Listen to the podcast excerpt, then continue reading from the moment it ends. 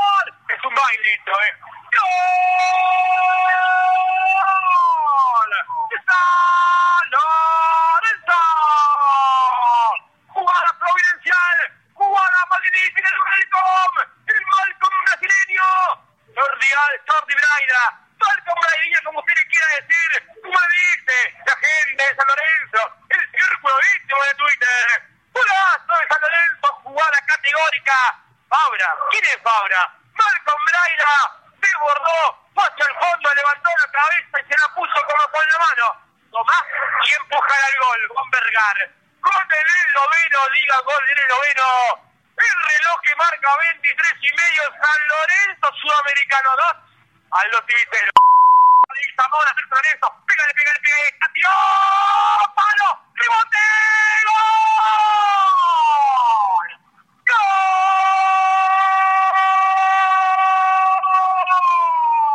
¡Postergar!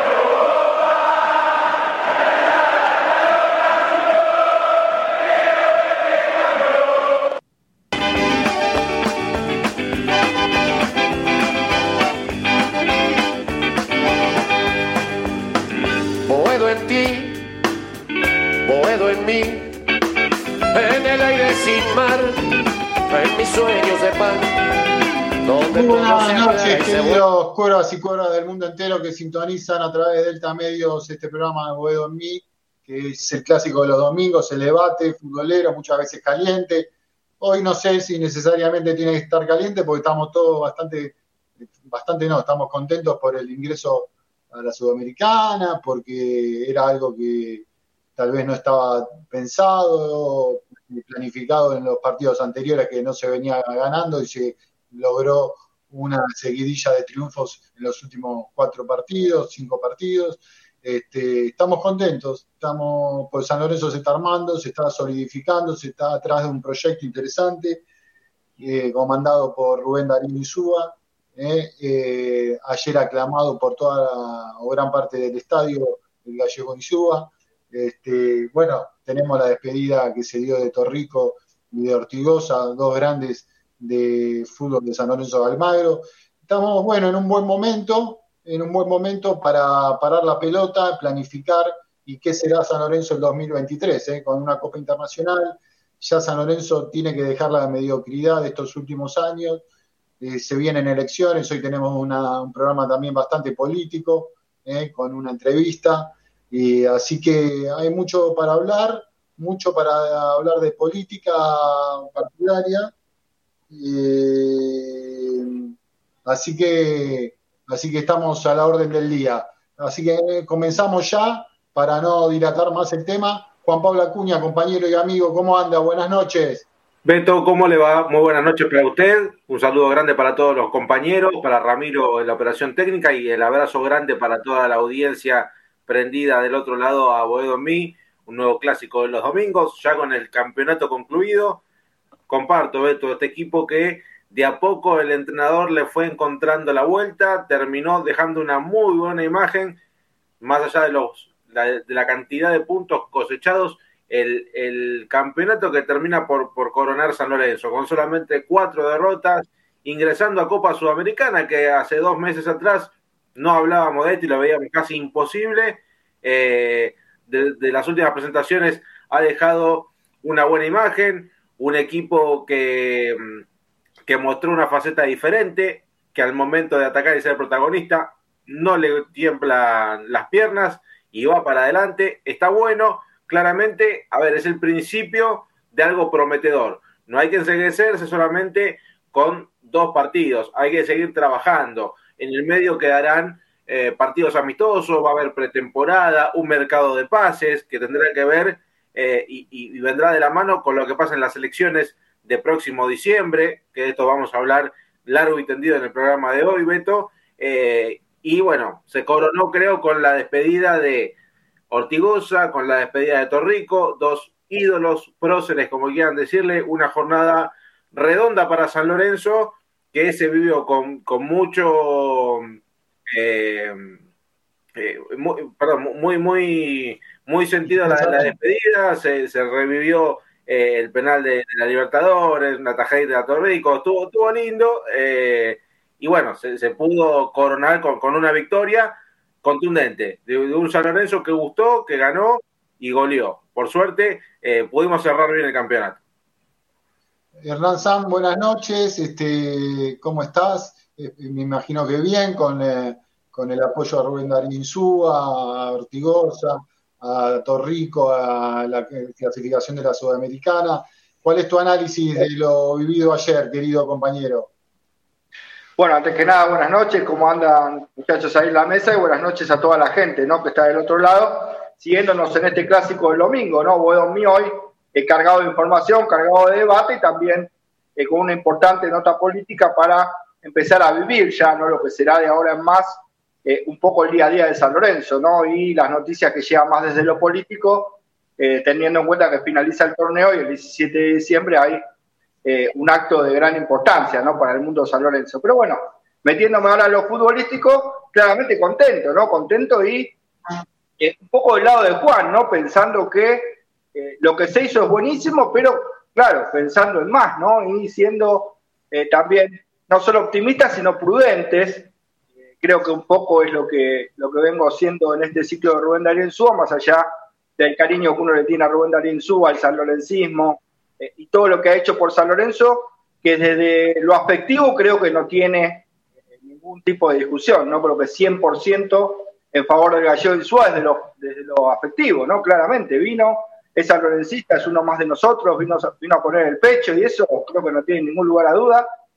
Después está lo futbolístico, ¿no? Que ahí soy un poco más prudente, como decía Juan, y no me quiero subir al barco de eh, ante el éxito no hay ninguna crítica posible eh, y tampoco ante la derrota matar, ¿no? Digo, un poco la función del periodista es esto, ¿no? Cuando todo es bueno, encontrar también algún punto de corrección y cuando eh, todo es malo también, tratar de resaltar algún punto favorable que pueda tener, ¿no? Si no, uno se convierte más en hincha que en periodismo y de alguna manera, como digo siempre en las redes, eh, sería algo medio termo, ¿no? Cuando el equipo gana está todo bien, todo bien, todo bien y no se puede decir nada, porque si no, creo que, bueno, empezaría hoy eh, bueno, alabanza Rubén Darío Súa, eh, gloria del Padre, del Hijo del Espíritu Santo, amén, terminó el programa. Digo, un poco eh, hay que tener también opiniones que tienen que ver eh, con cosas que pueden modificarse, con errores que ha tenido Rubén Darío Insúa, por suerte fueron menos que los aciertos, los aciertos fueron mucho más, y un ciclo que claramente tiene mucho para mejorar, ¿no? Más allá del gran semestre que tuvo San Lorenzo, de la mano de Rubén Darío Insúa, con la clasificación a la Copa Sudamericana cuando pensábamos más en el descenso, con un equipo eh, más amalgamado en las fechas finales que mostró ya algo más de identidad, ¿no? En las últimas cuatro o cinco fechas eh, respecto de las 20, 22 fechas anteriores. Eh, bueno, después la emoción claramente por la retirada de Torrico y Ortigosa, que más allá de opiniones también personales y futbolísticas, queda, bueno, en la historia como dos íconos eh, de San Lorenzo de Almagro no tiene ningún lugar a discusión esto, ¿no? A alguno le puede gustar más o menos, pero lo que ha dado Torrico y lo que ha dado Ortigosa eh, merecían claramente la fiesta y el homenaje tan lindo que vivieron ayer. Y bueno, quedan siempre en la historia de San Lorenzo, Beto, eso no hay ninguna duda. Bueno, ¿cómo viviste, Javi, la tarde de ayer? Este, emocionante por lo de Ortigosa, lo de Torrico. Un, buen partido de San Lorenzo con un Aldo Civi alternativo que se está preparando, para la Nacional, el Nacional B, pero no dejó de ser un partido importante donde San Lorenzo tenía que imponer las condiciones. ¿Qué te dejó la tarde de ayer, donde terminamos contentos? Y me imagino vos también, querido profesor. ¿Cómo andan, queridos, queridas cuervos y cuervas? Buenas noches. Y diría, retomando a Hernán, diría en el nombre del Padre, del Hijo y de Rubén Darío Insúa, ¿no? Porque es Espíritu Santo. Es Espíritu Santo, Rubén Darío Insúa, sin duda, es de San Lorenzo. Eh, Creo que lo dijimos en alguna otra oportunidad, es la mejor incorporación de este año, la llegada de Isúa San Lorenzo.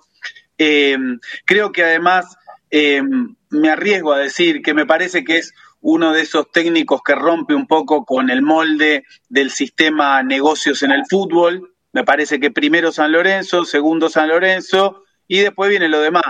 Eh, en ese sentido, creo que, que las decisiones que tomó, algunas acertadas, otras quizá equivocadas, sobre todo en algunos partidos donde por ahí el planteo, los cambios no le funcionaron, donde se le reclamaba ser un poco más audaz y ofensivo.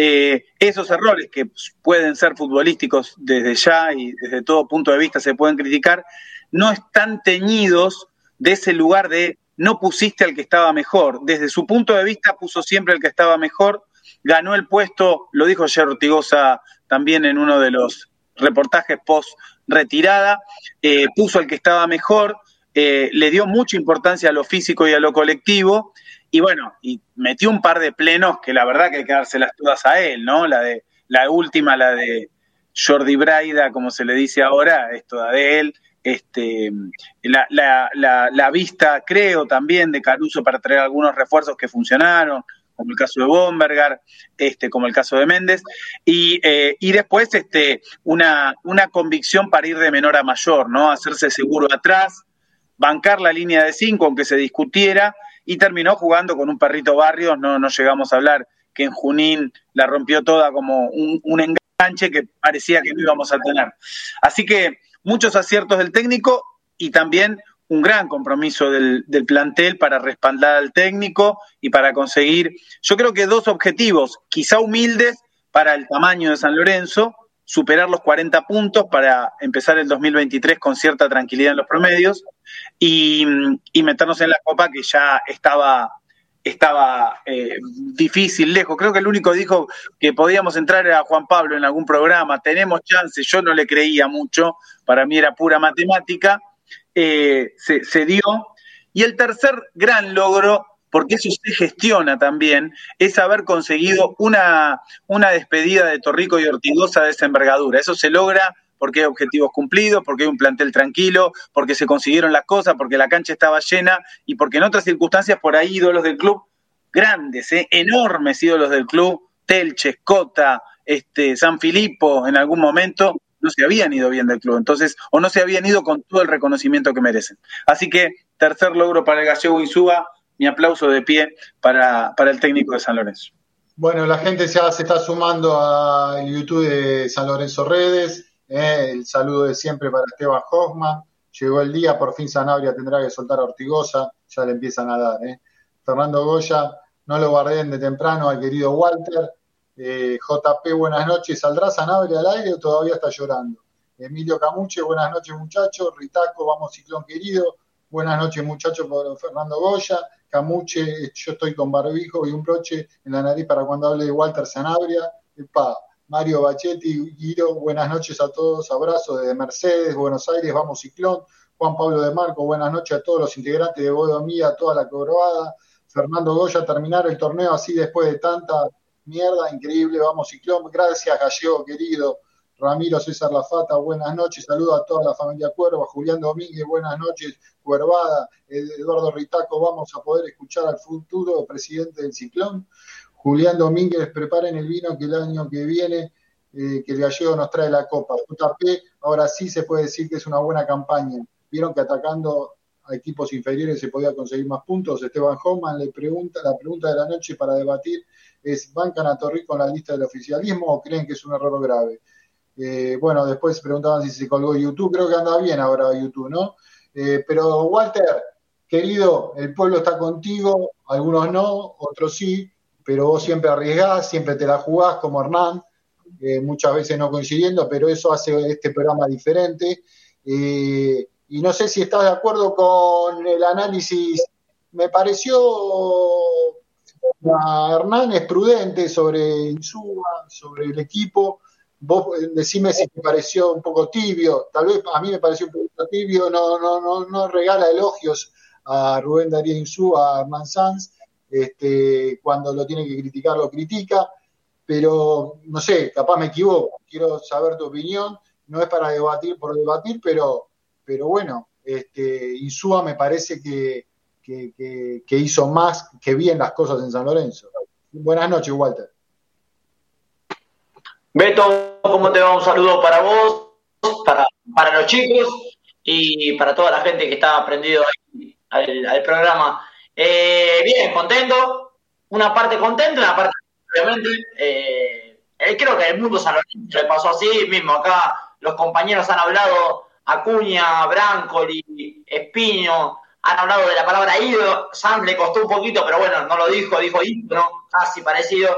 Pero la gente de San Lorenzo despidió a dos ídolos, mismo Juan, eh, Juanjo Buscalia hablando de la presentación, dio nombres y nombró a Oveja Tech y nombró que dijo para los de ahora, Torrico y Ortigosa son los jugadores que han marcado a, la historia de San Lorenzo. Así que triste por ese lado, pero sabiendo que son etapas que se tienen que terminar, que está bien que se hayan terminado porque Insúa les pudo dar una salida grande a dos, a dos zonas, dos emblemas que ha tenido la, la historia de San Lorenzo que han ganado, han ganado la Copa Libertadores como otros tantos.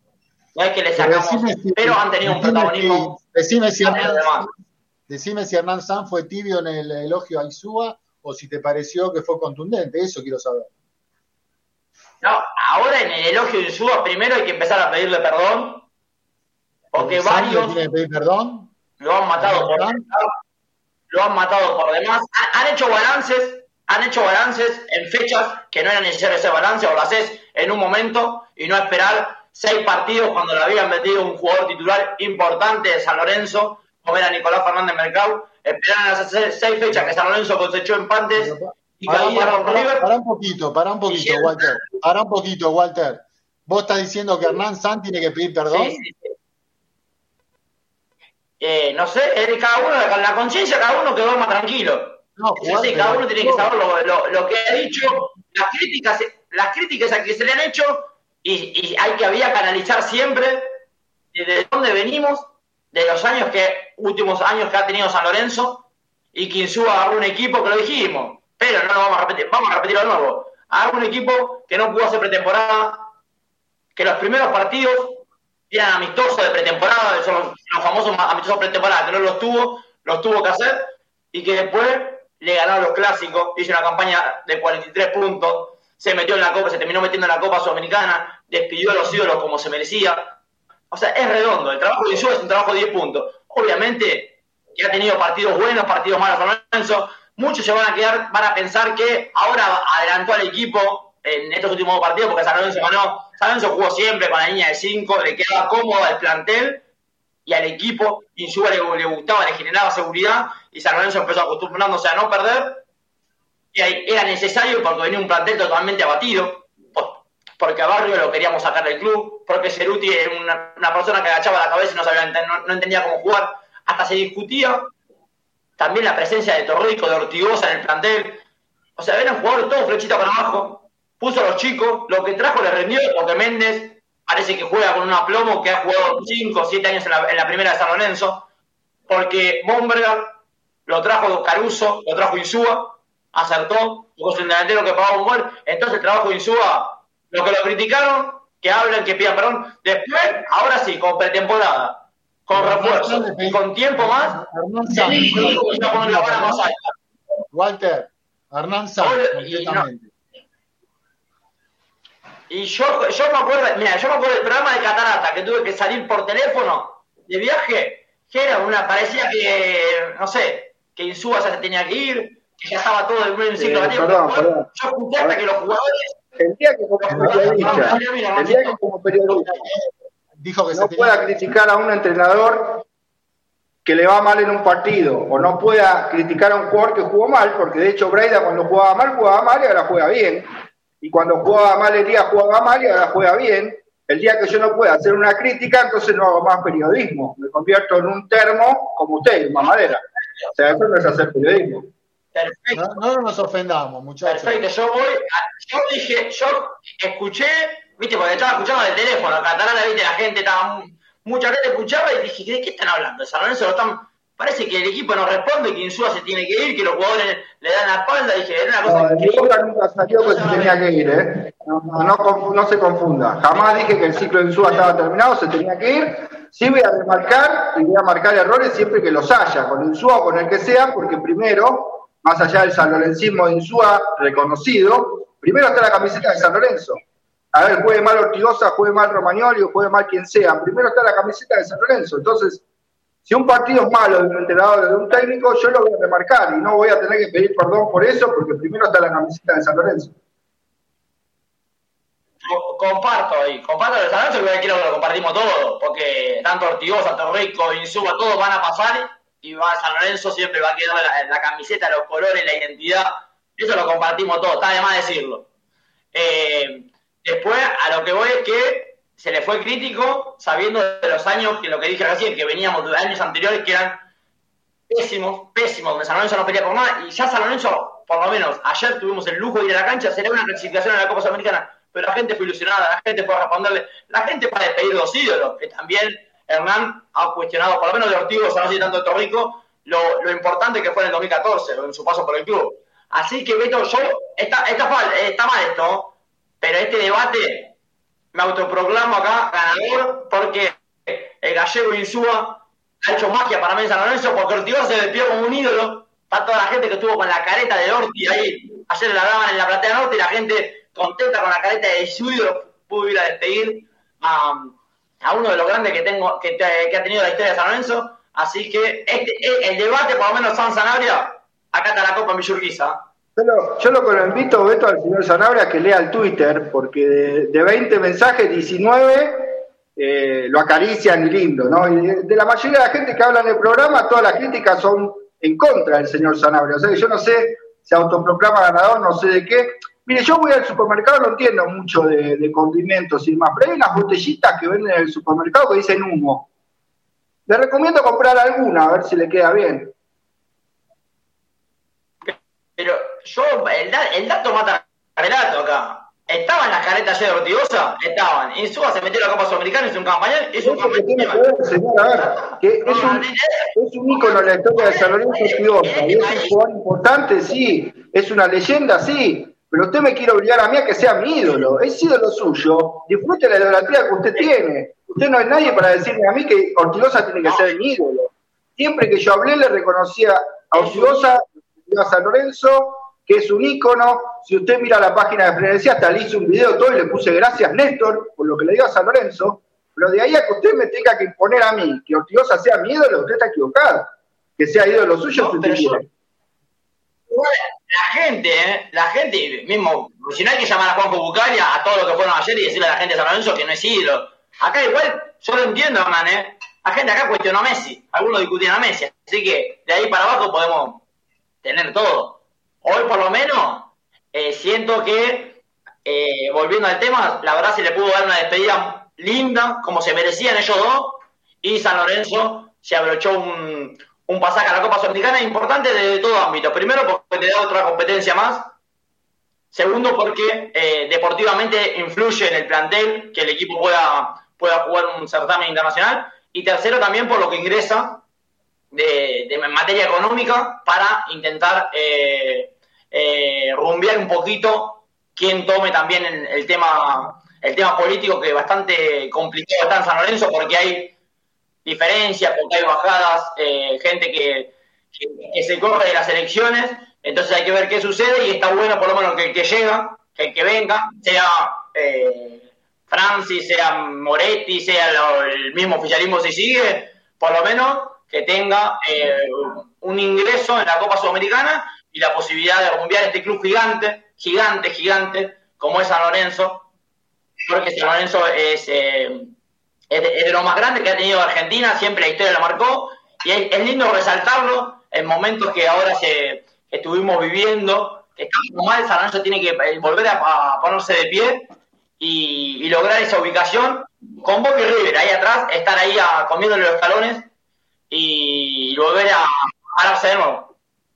¿Hoy le dieron bolilla al partido de los dos partidos, gente? ¿Tenían alguna preferencia? que ¿Alguno que pierda? Yo estaba más del lado, prefería Boca, prefería que gane Boca antes que Racing, y hay otra cuestión, para abrochar. Me, me, me veniste al pibeto, tema penales, porque mucho también he escuchado las penales, va, inflantando por un penalcito que pateó, hoy podemos ver, el miedo escénico que tenían los jugadores de Racing, no, Galván pobre agarró la pelota, lo pateó como lo pateaba yo, creo. Pero Copetti, que tanto habla, no quiso agarrar la pelota para patear y varios referentes de Racing también. Ortigosa, pensaban eso, ¿cuánto hubiera pagado la gente de Racing por tener a Orti ahí en ese penal que entraba y, hoy, tendría un título más Avellaneda? Así que también eh, hay, que, hay que acordarse del penal contra Instituto, del penal contra Nacional y que un penal no, no es un penalcito, no lo patea cualquiera. Javi, saliendo un minuto de San Lorenzo, nada más un minuto, el tema Boca Racing, eh, ¿Tenías alguna...? Quería que pierdan los cuatro, como me pasa siempre en ese tipo de partidos, que pierdan todos este, y que termine el campeonato y quede vacante. Esa es mi, posición del alma. Después, en los papeles, cuando vi eh, el susto que tenían todos, ¿no? Eh, de los que tenían que ganar, este, empataban, de los que tenían que perder, este, empataban, lo que tenían que perder, perdían. Bueno, la verdad que todos con mucho susto y sí, la verdad que en eso sí coincido con Walter que que agarrar la pelota, ponerla en el punto del penal en un momento crítico, como, como hizo Ortigosa en más de una oportunidad, es una ventaja, eh, bueno, que nos dimos el gusto de tener. Del mismo modo que se pare Torrico frente a un eh, buen pateador de penales, este, podía ser también una ventaja. Bueno, la tuvimos, la disfrutamos y todo lo que se logró queda para las vitrinas de San Lorenzo. Bueno, Rama, buenas noches. Buenas noches, Beto. Y bueno, con respecto a la pregunta que le estabas haciendo a los chicos de acá de, la mesa, yo la verdad tenía preferencia por ninguno. la verdad me importaba que pasara cualquier cosa. Eh, como dijo Javi, que pierdan los cuatro y que se dé el campeonato por, por vacante. La verdad no, no, no, no me interesó ninguno de, de los dos partidos. Sí, por ahí estuve un poquito, pero apenas, un poquitito más atento por cómo venía el partido. Eh, patronato Huracán, que Patronato descendido, jugó con suplentes. Y una vez más, Dabobo demostró que es un técnico para, para equipo chico y Ya. ¿Huracán no clasificó a Copa Libertadores? A ver, Huracán empatando o ganando eh, se aseguraba la. Eh, Huracán ganando se aseguraba la clasificación. Y empatando estaba ahí porque resta jugar un partido. Tigre que si gana, bueno, lo pasa y va Tigre a la Copa Libertadores y Huracán a la, a la Sudamericana. Pero Dabove otra vez demostró, como ya les dije, que es un técnico para, para equipo chico. Tenía que, aunque sea empatando, eh, a Tigre lo, lo, obligaba muchísimo más ahora de lo que está obligado a, a ganar. Eh, y terminó perdiendo el partido en la última pelota, suspendió la conferencia de prensa, así que bueno, este muchacho este, que pasó por, por San Lorenzo diciendo que los Romeros estaban muy parejos con Tronjansky y, Melano, donde cada vez que jugaban los Romeros la rompían y cada vez que jugaban Melano y Tronjansky no hacían absolutamente nada, una vez más demostró que es un técnico de, equipo chico. Así que estuve no, más atento, eh, pero tampoco es que lo estuve mirando mucho. Miraba un poquito así de, de refilón y nada más. Y bueno, como dijo Javi, sí, la verdad quería que pierdan los cuatro y la verdad no, no me interesó para nada todo lo que pasó. Eh, con el tema de bueno, ganó River que tenía que perder, empató Independiente que también tenía que, perder Independiente para que no ayudara a Racing. La verdad me interesó poco y nada. Bueno, este, perfecto. Había ahí muchas contradicciones internas. Ahí. Juan Pablo, ¿vos tenías alguna, alguna preferencia? No. No, no, no, no, no. Yo viéndolo del lado neutral, con un matecito, unas facturas, tranquilo, mientras hacía algunas cosas de laburo. Eh, pero no, no, preferencia ninguna. Estaba con las dos televisiones, eh, una en cada canal, viendo qué era lo que iba pasando. Eh, pero no, no, no, no, no, tenía preferencia por nadie. La verdad es que se jugaron dos buenos partidos, por lo que vi, fueron dos buenos partidos, eh, muchos goles atractivos, eh, como se debía una final de un campeonato tan paupérrimo, por lo menos que, que haya atractivo en el final. Acá lo que prefieren algunos, Esteban Hoffman que me pidió que se vote en YouTube, voto contra, Sanabria, no, no, no por Hernán dice voto contra Sanabria este, Camuche todo el chat contra Sanabria, Tyler. ahí por Mi voto no es positivo, coincido con San por lo del gordo, para Peco. Julián Domínguez Gallego, Gallego, toda la cancha le gritó, lo gritó como el Torrico, Torrico y el gordo, gordo. Eh, Tinelli se ah, Gallego, ah, eh, esa canción de la hinchada. Tyler Durden, lo de Insúa me pareció exagerado, no le cantaron ni a Bausa cuando ganó la Copa. Daniel Cesarini, hola muchachos, me daba mucha bronca cuando periodistas críticos criticaban a Insúa porque no salía atacar y no entendían que el gallego estaba aplicando un trabajo de menor a mayor con poco. Coincido, Daniel Cesarini, bastante con tu apreciación. Daniel Cesarini, JP, Sanabria quiere, quería que eh, elogiáramos a Insúa cuando sacaba puntos pocos puntos y se metía a la cueva contra equipos inferiores. Ahora ataca más, juega mejor, sacó mucho más puntos y se le reconoce y se le reconoce, simple. Bueno, pero también eh, esto es con el diario, no, no del lunes, pero fue de menor a mayor, lo que dice, coincido con el Cesarini, no entendían que el gallego estaba aplicando un trabajo de menor a mayor, él lo dijo, primero tengo que conformar un, un equipo, después un plantel, era, había llegado hace poco, se le fueron muchos jugadores de fútbol, no se hace de la noche a la mañana, más un plantel, ese a mi, a mi juicio intentó solidificar a nivel defensivo y después fue avanzando un poco más, lo de Bomber ayer me pareció notable, eh, y notable seguramente se van a tener que ser todos muchachos los que están en YouTube y la que siguen a través de las diferentes aplicaciones que hay entrevista en unos minutos, el mundo político en llamas en San Lorenzo, el oficialismo en llamas, hubo una reunión que salía humo este, en, la, en el estadio, este, se definieron... No, no, no, no estabas vos, no estabas vos. Este, pero bueno, los últimos mensajes, Federico Pérez, Grande el Gordo, Peco la, la Carboneta, coincido, eh, Emilio Camunche se me empañó la pantalla con todo lo que dijo Sanabria. Bueno, Durden, el equipo cambió los últimos dos partidos porque Méndez no estaba para jugar y puso ahí al perrito. Y JP ganó Sam por baile. Julián Domínguez, Che, la viuda del fútbol total de Pipo Lloroncito se están preparando a ver que en la Sudamericana tienen revancha contra el Gallego. Buenas noches, Bueno, mucha gente participando, Juan Pablo, eh, queriendo debatir en este mundo San Lorenzo, que, este, que bueno, eh, en el mundo político también se, se viene y mucho. ¿Alguien quiere decir algo más del aspecto futbolístico? A ver, coincido lo, lo que mencionaba antes el, el oyente, eh, que sí, sin lugar a dudas, esto lo, sabíamos todo, que de la noche a la mañana Insúa de uno a dos partidos no iba a armar un equipo y a pelear por, por ingresar a la Copa. Eh, claramente iba a ser algo progresivo que se fue viendo eh, con el correr de las fechas, algunas cosas buenas, otras no tanto, errores que iba a pasar, partidos y puntos que se dejaron en el camino que son, hoy son inentendibles, de cómo San Lorenzo pudo haber dejado tantos puntos en el camino, que, a ver, si ponemos sobre la mesa partido con Lanús, eh, que, fue un, partido que San Lorenzo lo podía haber ganado y lo perdió por, errores propios, hoy estaríamos hablando de San Lorenzo que hasta quizás peleaba el campeonato de lo, de lo mediocre que fue este torneo, o por lo menos estaría ahí prendido en el pelotón de los cinco.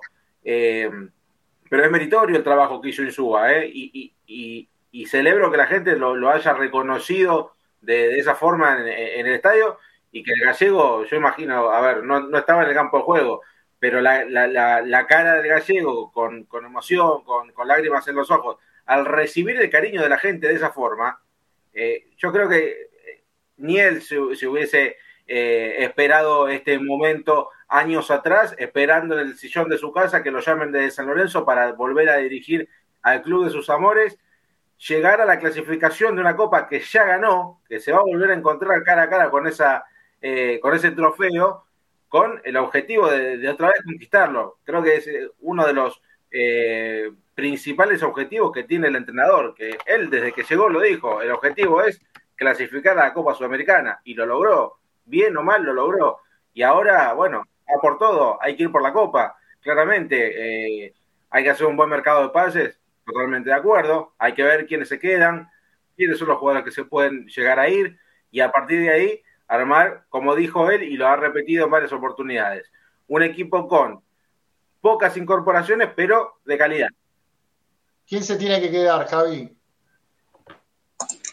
Por ahora todos, casi todos, salvo Torrico y Ortigosa que se fueron, eh, y lo dijo Insúa, lo más importante es retener el plantel eh, y, después de, retener la primera, el primer refuerzo es mantener la base que Insúa tenga una pretemporada como corresponde y que pueda hacer incorporaciones de calidad.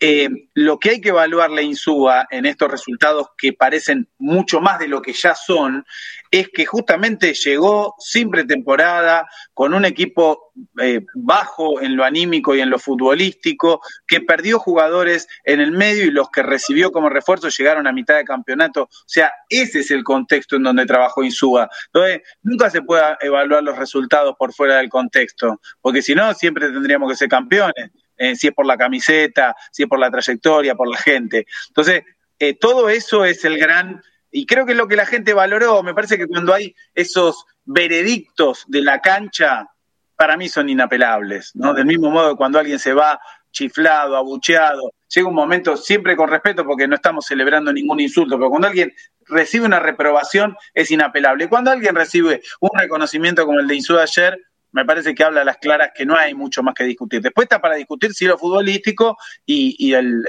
estilo, las decisiones. Por supuesto que perdió puntos también la decisión de Insúa, pero ganó más de los que perdió y ese es el balance que tenemos que hacer hoy, me parece.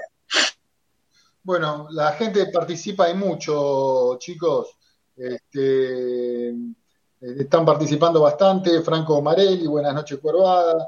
Eh, Turden no se puede jugar con Jalil y Méndez juntos. Ramiro César Lafata, yo no veo grandes progresos tácticos, sinceramente. Veo buenos rendimientos y mayor confianza. Franco Marelli en diciembre voto y la, y la pelota que se lo daré al oficialismo. No, no, no, entiendo, se lo daré al oficialismo.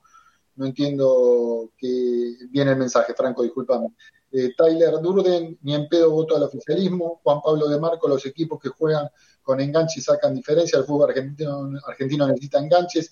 Federico Pérez, Racing y San Lorenzo hay mucha paridad y competencia, por eso es bueno que no despeguen. Yo coincido con Federico Pérez. Juan Pablo de Marco, los directores técnicos de la escudería Bragarni son todos equipos chicos. Ramiro César Lafata, ¿por qué hablamos de los microbios? JP adhiero a todo lo que dice Ramiro. Tyler Durdo en San Lorenzo cada vez más lejos de River y Boca. Eh, de Marco, coincido, Bragarnil los maneja como títere. Esteban Hoffman, yo en esta estoy con Sanabria, Racing lo quiero siempre perdiendo todo, coincido Esteban. Bueno, eh, hablando un poquito del tema, bueno, de Zapata coincidimos que se tiene que quedar, ¿no? Eh, sí, es un jugador creo que de experiencia que, que suma mucho, le ayuda mucho a los, a los centrales, a Gatoni, más Gatoni que Hernández, ya tienen más experiencia obviamente.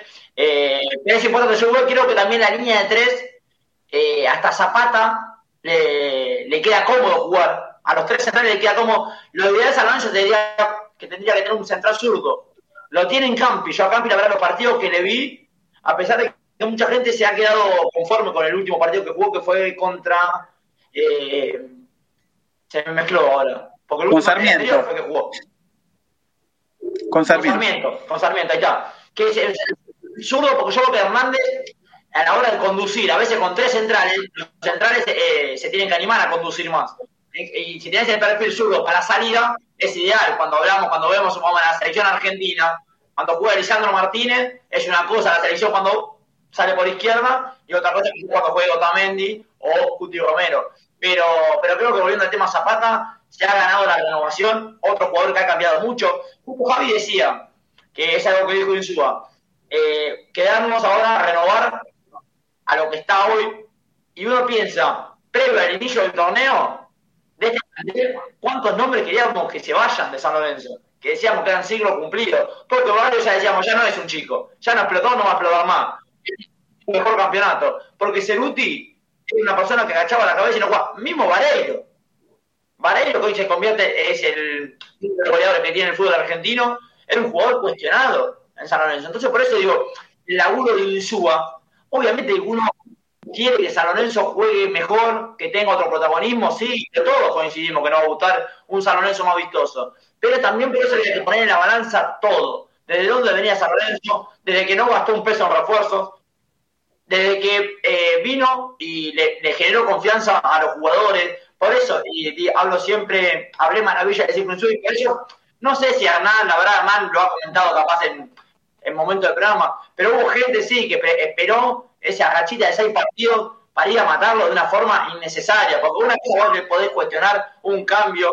en análisis táctico o lo que quieras, pero no matar a una persona primero porque viene y está poniendo el pecho en, San Lorenzo y va se Insúa, porque Insúa, yo no, quizás no lo, no pude ver jugar, pero para la, gente de la generación de los 40 eh, y un poquito más, el, gallego Insúa es un símbolo de San Lorenzo, entonces hay que tener respeto, por, es lo que digo siempre, Respeto por todas las personas, por lo menos así me, enseñó mi viejo, los jugadores, como Insúa, como Torrico, como Ortigosa, como Romagnoli, son jugadores que hay que, hay que cuidarlos, hay que guardar una cajita de cristal y saber y agradecer que tuvieron un paso por, por esta camiseta. Pero bueno, vamos a perdón que, que me entrometa, Beto, digo, en Boca se tuvo que ir Bianchi, después de que ganó tantos títulos. A ver, me parece que Vos lo que no sabés separar es lo futbolístico de lo personal. A ver, en Suá se lo va a querer toda la vida, es un ídolo del club, pero lastimosamente si pierde cinco o seis partidos seguidos, si su ciclo no es bueno, la gente va a pedir que te deje de un paso al costado como entrenador. Eso no va a dejar de olvidar la gente el cariño o el respeto que le tiene. Lo mismo sucede cuando un jugador ya no está para jugar. Ahora la gente va a adorar siempre a Ortigosa como un ícono de la institución. Pero no podés pretender que él siga jugando siquiera hasta los 45 y al equipo no le va bien y él no rinde dentro de la cancha porque es ídolo. Me parece que vos separás las condiciones. Digo, te repito, se tuvo que ir Bianchi de Boca, hoy Gallardo ciclo cumplido en River, después de que no hizo un buen torneo, las cosas no le fueron bien. Entonces me parece que es mezclar todo un poco, porque el gallego querido sí, porque el gallego San Lorenzo sí. Pero si no le va bien futbolísticamente, lastimosamente primero está San lo de Gallardo, para 100 personas al lado de la cancha de River, 101 quiere que se quede Gallardo. No es un siglo cumplido para nada, como la gente, la gente de River está llorando por todos los rincones que se vaya Gallardo. Segundo, yo siempre fui, porque mismo, a mí me cayó de Insúa, el San Lorenzo del 2002, no era un San Lorenzo que me seducía, y tenía nombres importantes, porque estaba Michelini, porque estaba el Pipi Romagnoli, porque estaba el Beto Acosta, y no era un, equipo que, decís, qué lindo que jugaba San Lorenzo, salió campeón. Mismo cuando llegó el Gallo de Insúa, dije, mira, hace tiempo mucha gente se preguntaba también el tema de hace cuánto que no dirige en Argentina, viene de dirigir Ecuador, pero una cosa que vos le cuestiones, cambio, lo que digo antes, cambios, planteos, si hombre de 8, línea de 5, pero otra cosa que lo cuestionen con mala leche. Y eso lo vi que le ha pasado al, tema de Gallo cuando dije esta rachita de cuando no, no cosechó casi puntos en seis partidos. Por eso hay que, había que esperarlo, había que esperar que termine el torneo, de ahí hacer un balance, se logró el objetivo, se ganó la clasificación a la Sudamericana y ahora sí, él mismo se puso la exigencia el año que viene, tiene que ganar un título. Y sabe lo que es San Lorenzo, nadie le tiene que estar enseñando a Insúa lo que son los colores de San Lorenzo. Entonces ahora sí, ahora va a tener un tiempo, va a tener pretemporada, va a tener quizás, esperemos, una dirigencia que le diga, eh, Rubén, ¿qué onda? ¿Qué jugadores necesitamos? ¿Qué tenemos que traer? Y ahí, con una pretemporada, eh, pedir el año que viene, no solo que nos dé un título, porque el título sale uno solo, campeón, lo dijo Javi, pero sí ya cuestionarle y decirle, bueno, hay que mejorar, hay que mejorar porque el año pasado te, eh, quizás el partido que podías haber arriesgado más y no pudiste arriesgar porque quizás no se sentían los jugadores de confianza y él tampoco. Y creo que de a poco lo tiene que ir soltando y creo que San Lorenzo puede tener, podemos tener un 2023 eh, como años atrás donde San Lorenzo era, era protagonista, por eso quiero que juegue un certamen internacional y por eso está bueno que haya redondeado un buen año, también ganando los clásicos, partidos importantes que a la gente le gusta ir. Y lo último, Beto, también hay que destacar a la gente de San Lorenzo, porque San Lorenzo jugó a cancha llena casi todos los partidos. Y eso es importantísimo. La gente de San Lorenzo siempre acompañó. Pero uno ve, hoy Independiente hoy juega en la cancha de Boca, pero partidos anteriores Independiente es un grande, hay que decir, Independiente también es un grande. La cancha semi vacía. Y San Lorenzo también le tocó jugar el lunes a las 5 de la tarde, un viernes a las 7 de la tarde. O sea, la gente de San Lorenzo siempre respondió, pero hay que sacarse el sombrero y agradecerle. A nos agradecemos entre nosotros de que seamos tan lindos, tan locos. Lo dijo el, otro día Manusovich, lo escuchaba. La gente de San Lorenzo es diferente, acompaña, es fiel y la verdad que tenemos un, tenemos un plus ahí.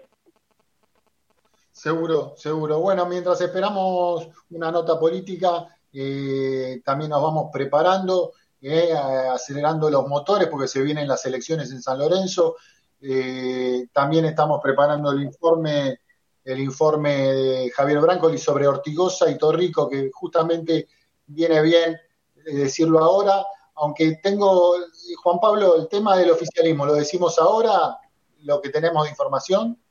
Yo, a ver, yo creo que sería bien apuntalar a, al informe de Javi ahora y después meter todo el bloque político porque hay mucha información de lo que pasó ayer, de lo que va a pasar mañana, porque todavía hay cosas que todavía no están definidas ni dentro del propio oficialismo. Y sería bueno engancharlo con la nota, claro. Dale. Bueno, Javi, eh, todo el informe a los ídolos de Ortigoz y Torrico. Bueno, vivimos una linda jornada. Ayer este, hacía mucho que no podíamos disfrutar una cancha llena, con la familia yendo con los pibes, con... Eh, tuve la oportunidad de estar en la tribuna popular, una señora muy mayor que compartí estando ahí, la madre de una amiga, después de 40 años volvió a la cancha, este, para despedir a, estos ídolos, para reconocer el momento de San Lorenzo, y creo que así le pasó a mucha gente. Bueno, las despedidas son así, ¿no? Pero no todos se dan el gusto, el merecimiento y la justicia de una despedida a la altura de Torrico y Ortigosa, a los que les vamos a estar siempre agradecidos. Arrancamos con este audio lindo que estuvo sonando en la semana en las redes sociales para despedir a estos dos próceres de San Lorenzo. Vamos con el audio 1, Rama, por favor.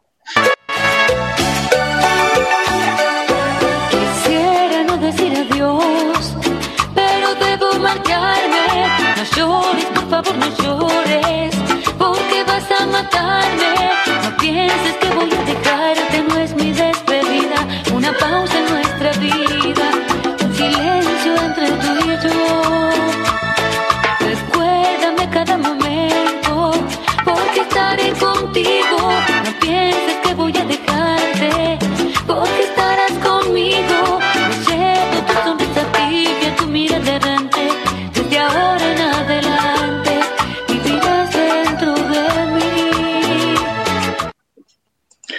Bueno, van a vivir ya en la hinchada de San Lorenzo, en los colores, en esas banderas que emulan a los grandes referentes de la historia de San Lorenzo. Este, y esa despedida eh, tiene que ver con una historia construida a base de rendimientos futbolísticos y de resultados. Ninguno de los dos nació en San Lorenzo, algunos lejos de, su origen eh, futbolístico en el club, pero se hicieron parte de la historia de San Lorenzo como grandes que son. Y así lo cuenta Mirta Sotelo, la mamá de Néstor Ortigosa, que en una entrevista decía esto. Vamos con el audio 2. Yo pensaba cuando era chiquito, pensaba ponerle Jonathan David. Y pero como hubo problema con la guerra, todo eso, eh, hubo una que estaba en la mesa y no quiso anotarlo con el nombre inglés. Entonces yo dije, ¿quién me lo va a prohibir? Llamarlo Jonathan a mi hijo. Y bueno, entonces agarré, cambié el nombre, le puse Néstor Ezequiel. Me dijo, le pone nombre de viejo, de grande. Sí, le pongo nombre de grande porque mi hijo va a ser un grande. Mi hijo va a ser un grande, dijo Mirta Sotelo, la mamá Ortigosa que nació en Padua en 1984, todavía poco tiempo después de la guerra, y por eso no le pudo poner Jonathan, por eso le dicen Johnny, lo llaman pero así no figura en su documento, eh, en el documento de Ortigosa. Eh, por eso el Johnny, conocido, que con su tío este, competían pateando penales ahí a la madrugada de la noche tarde, y Ortigosa es resultado del potrero de Buenos Aires, ¿no? Que va quedando poco. Los jugadores que vemos en general hoy apareciendo son producto del trabajo de los clubes, de las inferiores, las pensiones, a veces los clubes de barrio que reclutan para los más grandes, pero el potrero como tal va quedando poco y Ortigosa es un producto del, potrero. Le gusta la cumbia, le gusta el asado y es producto de ese gran Buenos Aires que nos rodea y del cual provienen muchos de los jugadores del fútbol argentino y de San Lorenzo en este caso. Y el otro ídolo, el otro con el que compartió habitación, ya en Argentinos Juniors compartía habitación con Torrico eh, y también la concentración en San Lorenzo, decía Ortigosa estos días, dormí más con Torrico que con mi mujer. Bueno, un canto a la sobriedad, al profesionalismo, a la responsabilidad, y ambos se hicieron ídolos en los penales. Así vamos a recordar uno de los penales más importantes de la carrera de Sebastián Torrico. Vamos con el audio 3, Rama. Se anima Torrico, pero va el zurdo Maxi. Si se mueve lo liquida. Maxi se la va a tocar. Maxi, Maxi. Torrico. Torrico la manoteó, no entró. Parecía que se metía, manoteó Torrico, atajó el penal el arquero de San Lorenzo. 2 a 1 gana el ciclón. Con esos dos penales que ataja en Porto Alegre, San Lorenzo elimina Gremio. Había sido el equipo con más, uno de los equipos con más puntaje en la zona de grupos. Era un imposible ganar en Brasil de visitante. Había ganado 1 a 0 San Lorenzo, perdió 1 a 0 allá. Y Torrico con esas dos atajadas hacia la derecha, manoteando y con la ayuda del travesaño, ahí habrá estado el Papa Francisco también, eh, elimina a uno de los candidatos de esa copa y comienza a ganar una serie de, partidos y de triunfos, eh, bueno, claves para esa obtención. De arco a arco, de penal a penal, como se pateó ayer para recordar a ambos, el penal de Ortigosa va a ser en esa misma Copa Libertadores probablemente el emblema de una generación de hinchas de San Lorenzo que tendrán en esta memoria la más importante probablemente de su historia futbolística como hinchas, como seguidores de este club que amamos. Vamos con el audio 4 y en la voz del queridísimo cuervo Osvaldo Hueve. Carrera Ortigosa, le va a pegar, tomó carrera, picó dos veces, amagó, le dio. ¡Gol!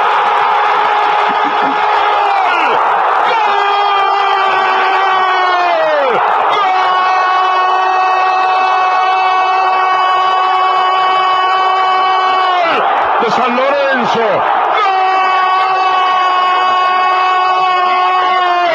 De San Lorenzo.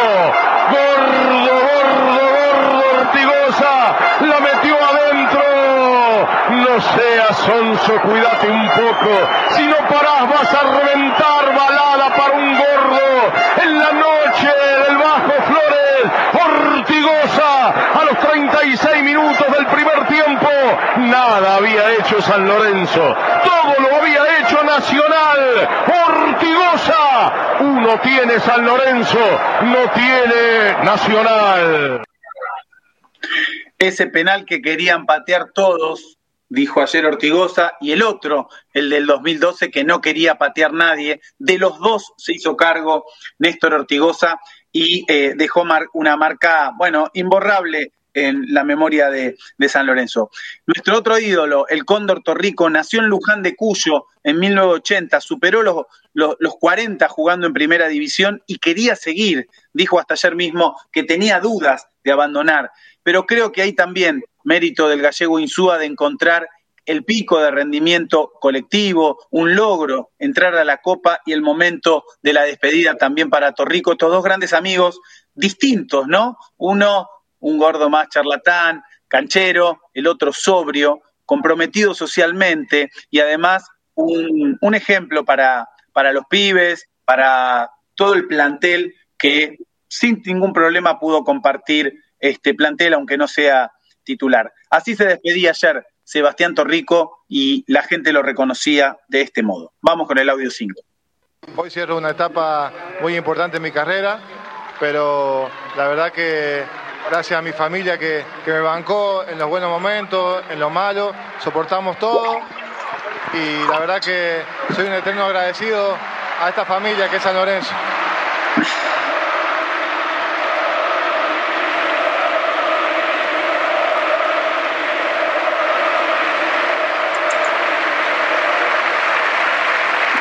Siento que San Lorenzo es mi casa, es mi familia eh, hoy cierro la etapa de futbolista, pero nunca voy a dejar de, tener todo este cariño que, recibí, de devolverlo de alguna manera. Así que muy agradecido y gracias por todo.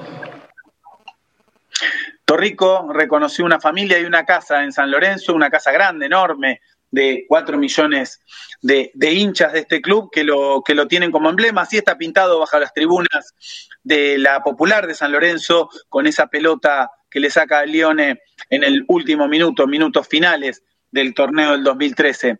Ambos quedaron eh, enlazados en la historia de las copas internacionales, de esas noches memorables, y vamos a tener, como alguien diría, hay 2023 para San Lorenzo, hay 2023 de copa, preparen las bufandas en el invierno, los gorritos, porque vamos a ir a la cancha de noche nuevamente y en la semana para ver nuevamente a nuestro querido club disputar esas copas de las que fueron protagonistas Ortigosa y Torrico. Así lo recordó la gente, el propio Ortigosa lo cantó y esperamos celebrarlo con nuevos cánticos, con banderas y bengalas a partir del año que viene.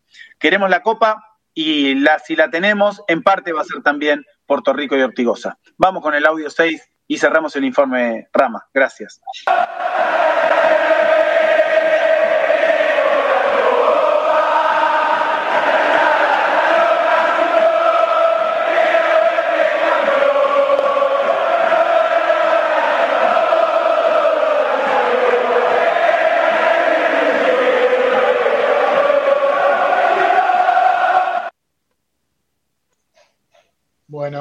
Excelente el informe, gracias Javi eh, por recordar y por este informe a dos ídolos indiscutibles como el querido Gordo eh, Ortigosa y el querido Sebastián Torrico.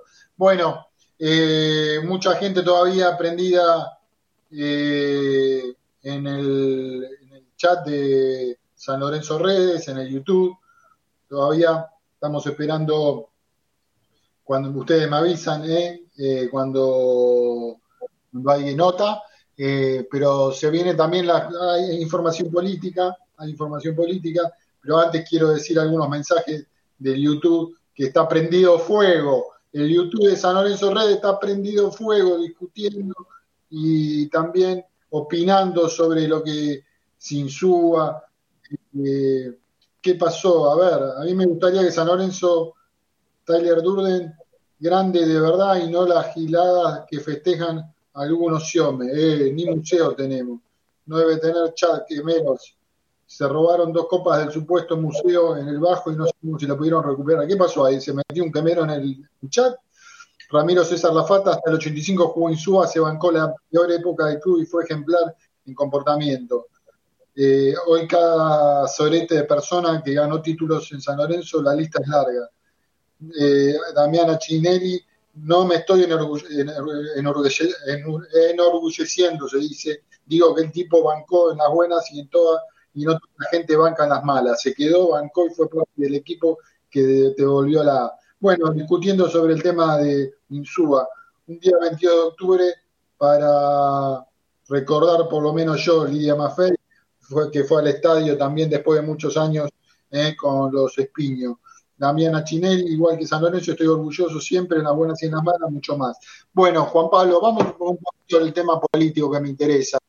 Eh, se están dando varias cuestiones, Walter, Hernán, eh, en el oficialismo, eh, en el oficialismo hubo reunión, la información que tengo yo, que es un poquito certificar lo de la semana pasada, ustedes me contradecirán, contradecirán o no, que el candidato del oficialismo va a ser eh, eh, Mastro Simone, Mastro Simone, que quedó muy herido de la reunión, eh, Constantino, eh, que estuvo a punto de irse, que no sabe qué va a hacer, y que vos tenés esa información, Juan Pablo.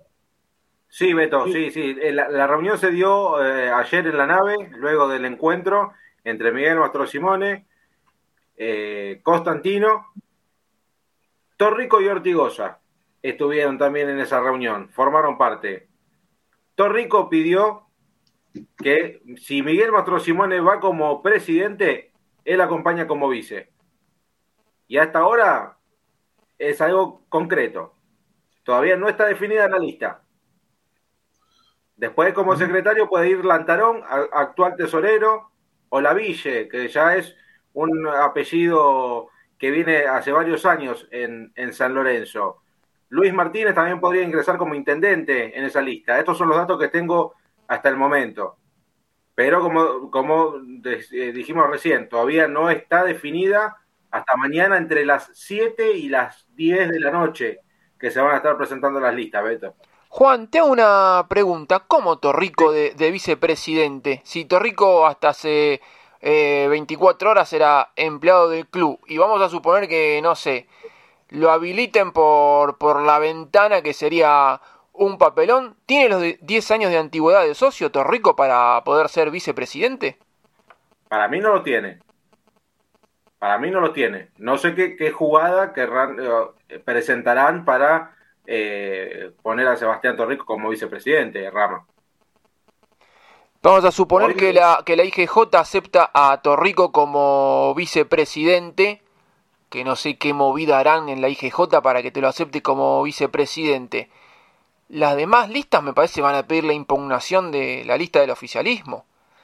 Porque ya había mucho ruido con este muchacho Lantarón, que Sí. no tenía los 10 años de, de antigüedad y lo metieron por la ventana de tesorero y meter a Torrico si no tiene los 10 años y encima hace 24 horas es empleado del club. A ver, Torrico creo que debe tener firmado contrato hasta diciembre del, del 2022. ¿Qué hace? Rescinde el contrato para entrar por la ventana. La verdad que me suena todo muy raro esto de, de Torrico que vaya como, como vice. Y bueno, hay que ver qué hacen las demás listas. Si meten a Torrico así por la ventana, si van a pedir la impugnación de la lista del oficialismo. Yo, yo la verdad que no, no entiendo un poco lo de, no, no sé la antigüedad de Torrico, pero la indignación de Rama en esa no la coincido, no coincido con, puede ir en cualquier lista, digamos. Él si deja el fútbol y ya deja de ser empleado de la institución, me parece que tiene el derecho de elegir a donde, donde le plazca. No sé. Sí, Beto, qué- pero si, si no tiene la antigüedad, porque si no, agarra a una persona que se hizo hace dos meses socio de San Lorenzo y lo meto como vicepresidente.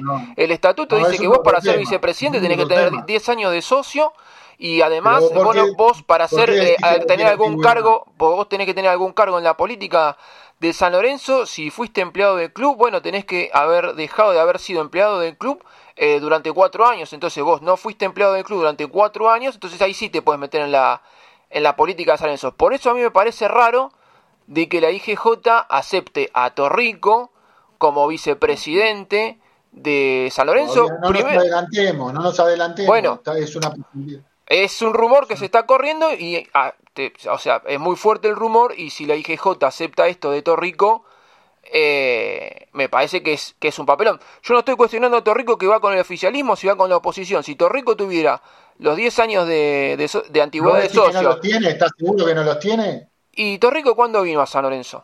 ¿Torrico en qué año llegó a San Lorenzo? Ese, ese año que llegó a San Lorenzo ya se hizo socio. Antes cuando estaba atajando en Godoy Cruz, era suplente en Godoy Cruz y hacía nueve meses que no jugaba, ya era socio de, de San Lorenzo. A mí me parece que los 10 años como socio de San Lorenzo no los tiene. Y también hay un artículo en el estatuto que dice que un empleado de, del club tiene que pasar cuatro años eh, sin así sin percibir nada de, de, San Lorenzo para recién poder ser eh, dirigente del club. A ver, yo no estoy cuestionando que eh, Torrico vaya con eh, el oficialismo, si quiere ir por la oposición, eso no estoy cuestionando. Yo estoy, lo que estoy diciendo es que para mí Torrico no cumple las condiciones mínimas que solicita el estatuto para presentarse para ser dirigente en la lista que vaya a Torrico. Sí, Javi. Igual, muchachos, una, pregunta, una pregunta, perdón, ¿eh? Con Torrico le, lo mete al oficialismo, ¿le alcanza para, para ganar? Para mí no, para mí no le alcanza. No, para Pero ella, lo que voy es el oficialismo, hoy tan, tan discutido por estos últimos años eh, malos, nefastos que ha tenido eh, al mando de San Lorenzo, incluso un nombre y quizás ya empezamos a decir, ojo, que capaz el oficialismo puede, puede ganar y estamos, o sea, adelantando las elecciones para sacar al oficialismo. Si ganaría el oficialismo sería una locura. Sería una locura. Y yo veo la oposición y empezás a dudar también, porque eh, Marcelo Moretti hasta hace poco estaba con el oficialismo. El frente de opositor, que parecían tan unidos, ahora se volvió a disolver un poco. O sea, parece que eh, eh, Pareja no va a estar al, al mando, eh, Marcelo Curota también tendría salida de, de, del frente en sí. ¿Y qué queda? Francis, hay que ver qué decide. Yo creo que Francis, con, que haga un poco, que muestre la plataforma y haga un par de, de, cositas, se puede llegar a convertir en nuevo presidente de San Lorenzo, porque si la gente está muy disconforme con el oficialismo, después no sé qué, qué, otra, qué otra posición hay, más o menos, para intentar discutirle a, al, al, oficialismo hoy en día. Porque si el, oficialismo con un nombre solo, incluyendo una gloria, es una gloria de San Lorenzo Torrico. Pero también acá queremos tener dirigentes capaces. Y no sabemos, ojalá que si se tiene que quedar el oficialismo y gana Torrico sea el dirigente más capaz del mundo, por San Lorenzo. Pero la verdad uno le, le debería cuestionar la, la, capacidad que tenga el, el arquero para, para ser dirigente. Pero también hay una cuestión, se adelantaron las elecciones y si el oficialismo con un, con un nombre solo gana las elecciones, también hay que volver a replantearse, como se, también en el 2019, cuando se votó, que se terminó votando mal, porque uno hay, que hacer el, el, mea culpa, porque se votó el, el 80% de los socios, votó por un oficialismo que creíamos que venía haciendo las cosas bien y se demostró en estos últimos años que no. Entonces tiene que ser una elección seria en San Lorenzo para sacar, para hay que aprovechar este momento deportivo que Gallego Insúa, nombres importantes como Caruso, todo, nos ha dado para intentar desde el lado del plano político meter a San Lorenzo donde tiene que tener, eh, donde tiene que estar, perdón, con, con, la grandeza que tiene. Javi, ¿qué opinas? Yo, bueno, lo compartí en el grupo, en nuestro grupo de, del equipo de este programa, que, que sentía una enorme desorientación de qué hacer y decía, escucho opiniones con total humildad porque la verdad que, digo, oficialismo hay en varias listas en realidad, ¿no? Digo, este, hoy decir que, qué sé yo, que Moretti no es oficialista porque se fue hace un año no, no me parece serio, digamos. Este, este en todo caso tan responsable de lo bueno y de lo malo que hizo el oficialismo y ahí creo que cada uno hace balances, ¿no? Algunos quizá más lúcidos o con más claridad o información que la mayoría creía que la cosa iba mal ya desde antes. Muchos vimos que el oficialismo había estado haciendo las cosas bien hasta el 2018 y que ahí empieza un gran desbarranque, ¿no? Pero muchos advirtieron, ahí habrá que darle la derecha a Francis, que fue uno de los que desde mucho tiempo antes planteó sus diferencias, agente de la subcomisión del hincha. Pero después, una cosa es cuestionar el oficialismo, otra cosa es construir una alternativa de gobierno. Este, así que eh, eso no, lo que, lo que nos arriesga es a que en esta fragmentación de, oferta electoral, cualquiera puede ser presidente y, cualquiera eh, implica un grado de respaldo muy limitado, ¿no? Digo, en votos, en, respaldo. Eh, creo que ahí este, estamos, eh, lo que se está reconstruyendo en lo deportivo, futbolístico, con Insúa, con Caruso por ahí también, con lo que se ha logrado, pareciera que va por el otro carril en lo político y en lo institucional. Este, San Lorenzo, una oferta tan fragmentada, una oferta electoral tan fragmentada, eh, lo puede llevar a tener este, cualquier resultado y además cualquier resultado con, con poco respaldo. Y eso sí me preocupa, me preocupa mucho. Sí, los tres nombres que me habían dado hoy fueran obviamente el de Mastro Simone, Lantarón y eh, vicepresidente segundo, posiblemente eh, Sebastián Torrico. Eso se verá si se va a la, a IGJ eh, y se, va a, plantear el tema en forma judicial. Juan Pablo, de otros, de otros candidatos. Bueno, a ver, para pasar en limpio, hoy las, em, los candidatos, hay seis listas hoy reconocidas, seis listas que tendrían los avales para presentarse en las próximas elecciones. Repasamos, Mastro Simone iría por el oficialismo. César Francis por volver a San Lorenzo. Marcelo Moretti, que bueno, es eh, quien, quien, hablábamos recién, ¿no? De que era oficialismo hasta hace un par de fechas. Eh, Pomies, eh, que, va por el frente de siempre San Lorenzo, Ronzoni, que va por reconstrucción san lorencista, y hay que ver qué pasa con, Constantino, ¿no? Si, si se une a alguna de estas cinco mencionadas o se abre con una más. Ayer me dijeron que se habría la posibilidad de que presente una, una lista propia. Está muy, muy sobre las cuerdas, o ya lo venía cocinando y ante la negativa de ayer eh, define abrirse solo. Yo sé que ayer, cuando terminó la reunión, en la cual se fue muy caliente, llamó a uno que ya está muy bien lanzado y le dijo, me quiero unir, me quiero poner al lado tuyo, ser vicepresidente. No le respondió. ¿Puedes repetir eso? Cuando termina la reunión, el señor Constantino... La reunión del oficialismo. Exacto, en la cual a Constantino lo corren totalmente. Constantino llama a uno de los candidatos a presidente y le dice, te acompaño. Puso alguna condición. Ese candidato a presidente hasta ahora no le respondió. Le dijo que le diera tiempo hasta hoy. Creo que ahora está reunido, pero no le contestó. Por eso no, no sabemos qué será de la vida de Constantino. Yo estuve presente en la presentación del vóley masculino y en ningún momento lo vi siendo ladero de Mastro Simone. En ningún momento. Él estaba por un lado, Mastro Simone acompañado por su gente por otro lado. Ya ahí había un, claro ejemplo de lo que pasaba en el, en el oficialismo. No sé si Ernie tendrá un poco más de información. ¿Cómo está, muchachos? Bueno, eh, estaba alejado del programa porque, bueno, estaba en, eh, fuera de línea hablando, ¿no? Con Marcelo Moretti nos pide las disculpas del caso por no salir hoy eh, y nos ofrece, bueno, el domingo que viene eh, salir en vivo eh, con él y con toda su fórmula, una fórmula que está definiendo en este momento, y como potencial me permite dar la primicia de que él va a encabezar una lista donde la vicepresidenta primera va a ser la doctora Daniela Mina.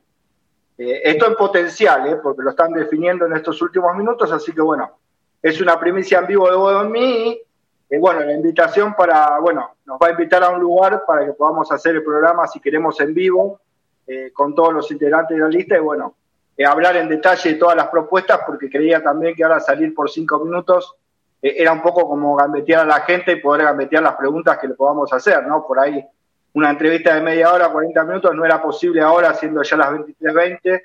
Así que bueno, me pide las disculpas, nos invita a un programa en vivo el próximo domingo y bueno, bueno, veremos, qué domingo, veremos qué domingo, si el próximo planificar. Sí, sí, bueno, él nos invita a alguno para poder eh, hacer, eh, si queremos, una, una entrevista detallada con todos los integrantes de la lista. Y bueno, y la primicia de que podría ser la doctora Daniela Mina la vicepresidenta de la fórmula, ¿no? De Moretti, doctora Daniela Mina, sería la fórmula de Gobierno en Acción. ¿Qué antecedente tiene Daniela Mina? Por lo que tengo entendido es abogada, es hace rato que es parte de la lista de en Acción. Eh, eh, bueno, eh, es una elección interna, ¿no? De ellos, claramente, la elección sobre la doctora Daniela Mina, pero bueno, mañana igual vamos a conocer ya lo que es la fórmula completa. Correcto. Del mundo político, ¿Torrico te parece que se arriesga, Javi, si se mete en el oficialismo? Bueno, la información con respecto del oficialismo que yo tengo es lo siguiente, ¿no? De alguna manera la idea de Torrico era que Mastro Simone, Torrico, en el caso de que la IGJ lo permitiera, y Constantino fueran una lista. Finalmente, entre Mastro Simone y Constantino hubo algún eh, algún enfrentamiento, y bueno, Constantino decide dar un paso al costado lo que es el oficialismo, eh, y queda, bueno, esta sensación de que Mastro Simone y Torrico podrían ser los dos principales integrantes de la lista del oficialismo. Ahora, falta todavía la resolución de la IGJ, una IGJ que tenía una resolución avanzada también de la mano de Constantino, ¿no? que es el hombre fuerte, eh, digamos, ligado a la política, por decirlo de alguna manera. Eh, o sea que hoy es un interrogante, ¿no? Saber si finalmente la IGJ le permitirá a Torrico o no eh, ir en la fórmula con el oficialismo, pero es la idea, ¿no? Cerrar una fórmula en la que está Mastro Simón, en la que esté Torrico, y no descarto, hoy por hoy, hasta ahora, siendo 23 horas, 20 y pico de minutos, no descarto la participación de Matías Lames también. Eh, Rama, ¿tenés información de César Francis? Sí, Beto, hoy César Francis en las redes anunció que su vicepresidente va a ser Mera, el turquito Mera, que cuando le hicimos una entrevista acá a Francis yo le pregunté que lo veía muy seguido tomando café con, con Mera y me dijo, no, somos amigos de hace muchos años y bueno, estamos charlando no sé qué y bueno, hoy se concretó que el vicepresidente de Francis va a ser Mera. Correcto. Bueno, y de Constantino puede ser que haya alguna posibilidad con Moretti, alguna opción. No, no, Beto, descartado. eh, el acercamiento a la lista de Bodo en Acción está descartado. El Bodo en Acción va, ya te digo, con los dos principales integrantes, eh, Moretti y la doctora Daniela Mina, y después, eh, bueno, eh, hay una lista de muchos integrantes que justamente están definiendo en este momento. Estuve hablando con él, el ruido era infernal. Era imposible que él se alejara del lugar y que saliera una nota limpia, ¿no? Por decirlo de alguna manera. Por eso, bueno, me tiró la premisa y la invitación a que, bueno, otro día con normalidad, café de por medio, si vos lo decidís, se pueda hacer una nota incluso no solo con él, sino con todos los integrantes, rica en lo político y rico para la gente, ¿no? Que claramente eh, tiene muchas preguntas seguramente para hacer.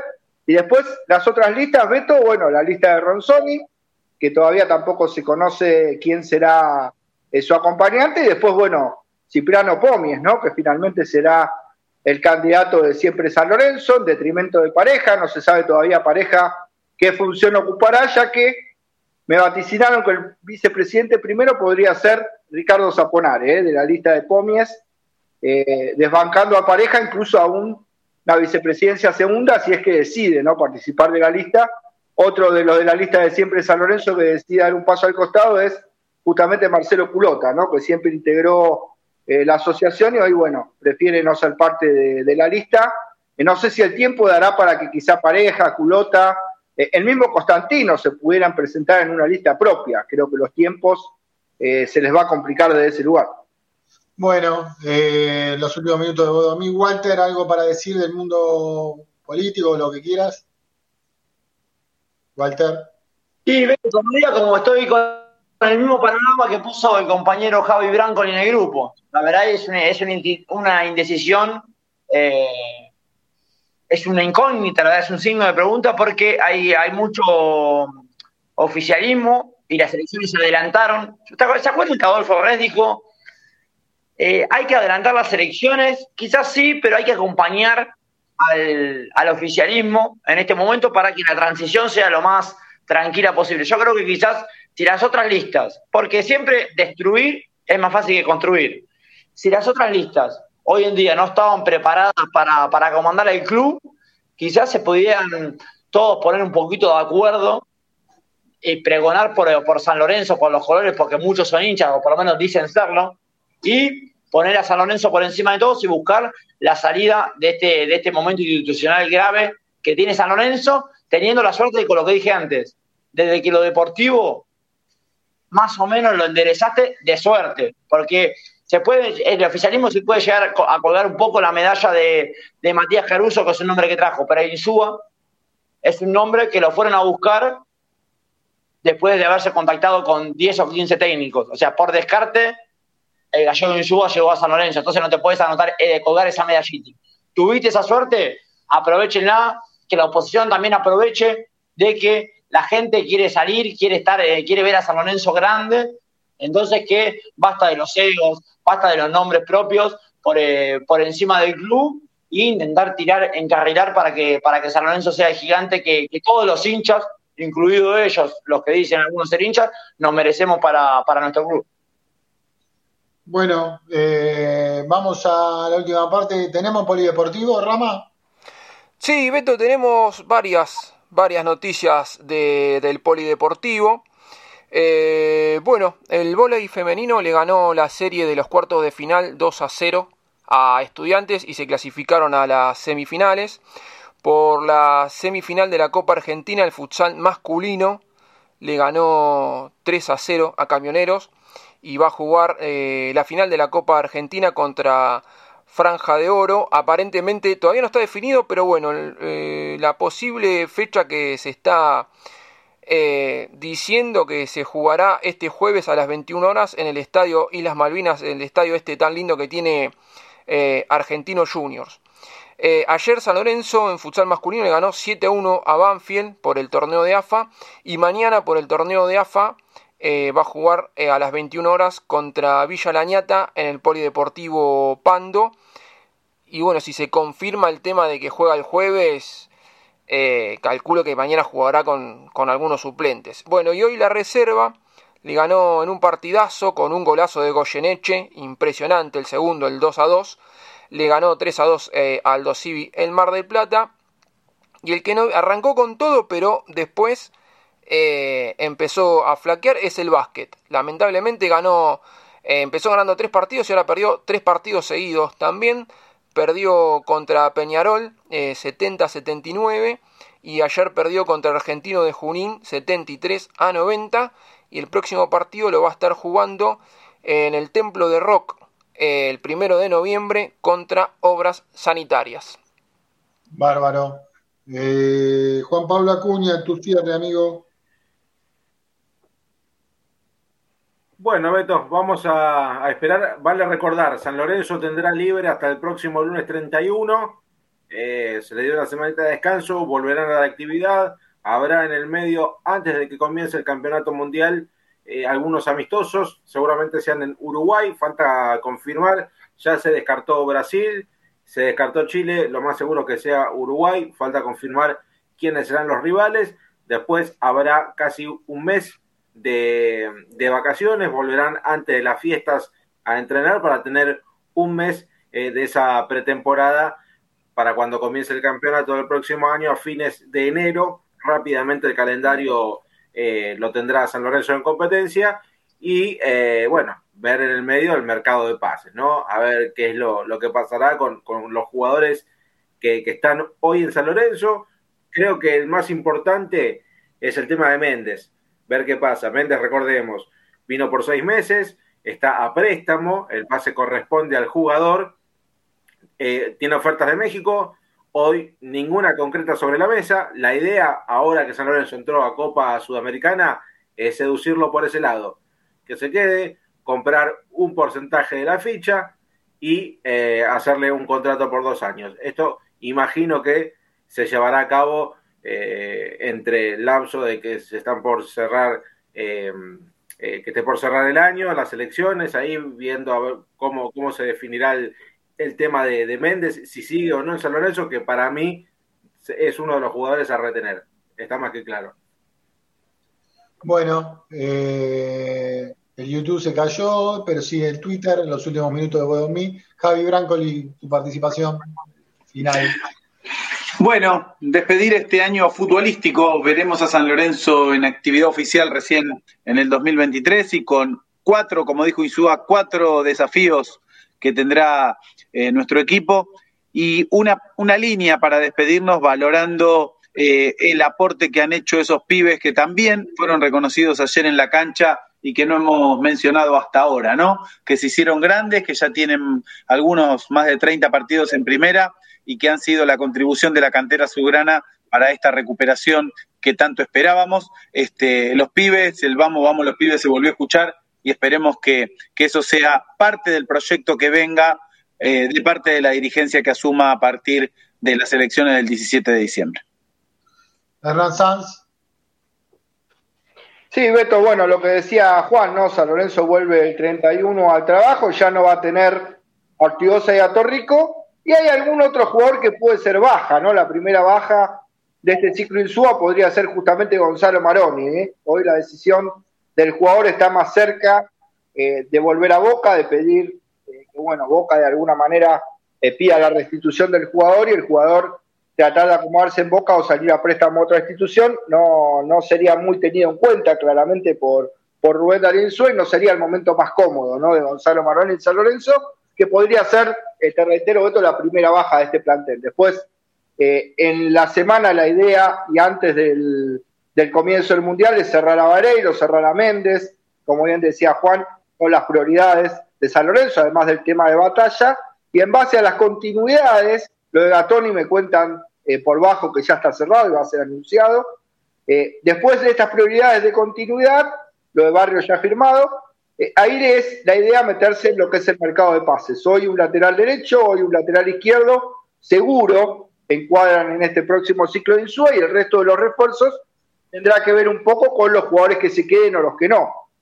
Eh, a ver, hoy De Becky está lejos de continuar en San Lorenzo, eh, un jugador que podía volver y iba a ser tenido en cuenta, hoy está medio lejos, hoy en la cabeza de Insúa está detener la batalla y traer un arquero eh, que pueda competir, ¿no? Justamente con batalla, y De Becky podría volver y ser cedido a préstamo, lo mismo que el caso de Alexander Díaz y Peralta Bauer, Juli Palacios sin Saurral, en el caso de que vuelvan, eh, tendrían más chance de ser tenido en cuenta por Rubén Darío Insúa, que ya aclaró y vaticinó sobre el futuro pocos refuerzos, pero buenos en el San Lorenzo que se viene, así que bueno, invitar a toda la gente mañana a partir de las 20 como siempre en el Twitter de Frenesía Azulgrán, arroba Frenesía bueno, el Twitter Space, eh, bueno, con toda la información de San Lorenzo, como siempre, eh, un clásico también de los lunes a las 20 horas ya, Frenesía la carta, así que invitarlos para mañana y por supuesto el jueves también en lo que será Pasión por el Ciclón, las clásicas noches de pasión también de los jueves con Juancito con Lea Rotondo, así que bueno,